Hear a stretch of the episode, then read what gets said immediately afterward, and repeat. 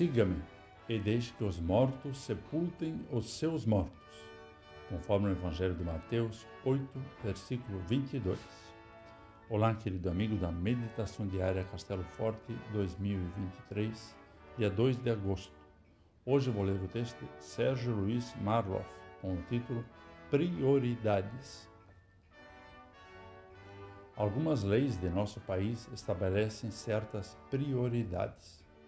Pessoas com deficiência, idosos e gestantes, por exemplo, dadas as suas condições físicas, são atendidas prioritariamente em relação a outros grupos.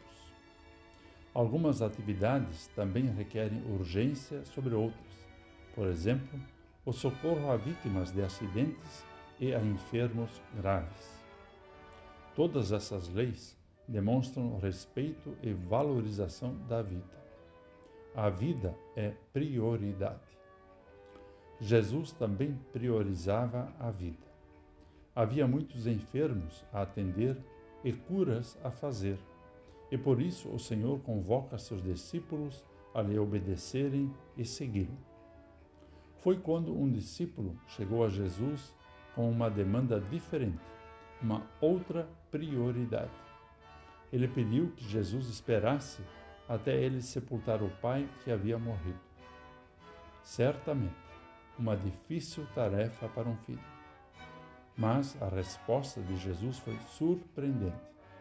Siga-me e deixe que os mortos sepultem os seus mortos. Jesus está, sem dúvida, priorizando a vida. Não somente a vida terrena, mas em especial a vida eterna. A reflexão então se volta para nós. Todos os dias o Senhor nos convida, nos convoca para servir ao reino de Deus, para promover a vida e a salvação das pessoas. E quais são as nossas prioridades?